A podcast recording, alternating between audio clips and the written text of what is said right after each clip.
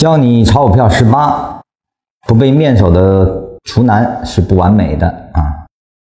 盘中说禅分解定理一，任何级别、任何走势都可以分解为同级别的盘整、下跌与上涨三种走势类型的相连啊，这个是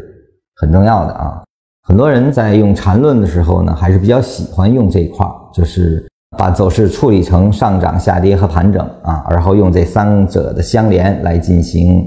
交易啊。那么我呢，实际上更倾向于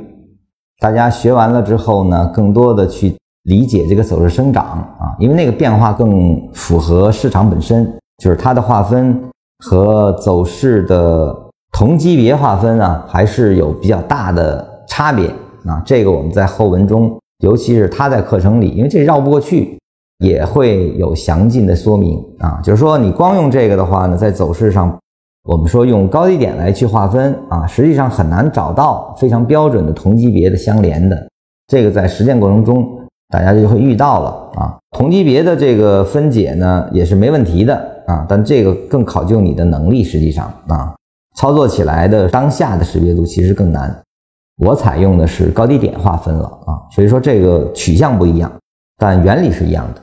那么在这里，我们先遵循禅师的啊，我们先按照同级别先来去理解，因为它这个同级别的三种分类和用均线的三种分类是相吻合啊，因为是从那边演变过来的啊，他想更清楚的把它说清啊，因为用均线和走势呢。它的这种被定义性比较差，因为它比较随意。因为均线和走势的关系，你跟参数有关啊。就是说，大家看到的东西呢，因为你参数不同啊，同样的走势，我可能理解是上涨下跌；参数不同，你可能就理解是盘整啊。所以说，这个没有一个统一标准。那么，有了中枢和走势类型概念啊，甚至后面有了级别概念，只要你的这个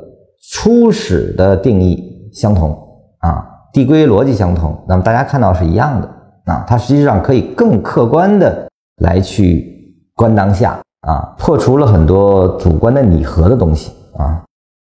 禅中说禅走势分解定理二啊，任何级别任何走势类型都至少由三段以上次级别类型构筑啊，这个就不说了啊，这个是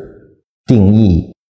推导的啊，任何走势类型都必须是由三段是也来构筑中枢啊，也就是说，有了走势类型中枢，你才有走势定义啊。所以说这是一个延伸啊，只是从另一个角度翻过来推的啊，实际上是一个事儿。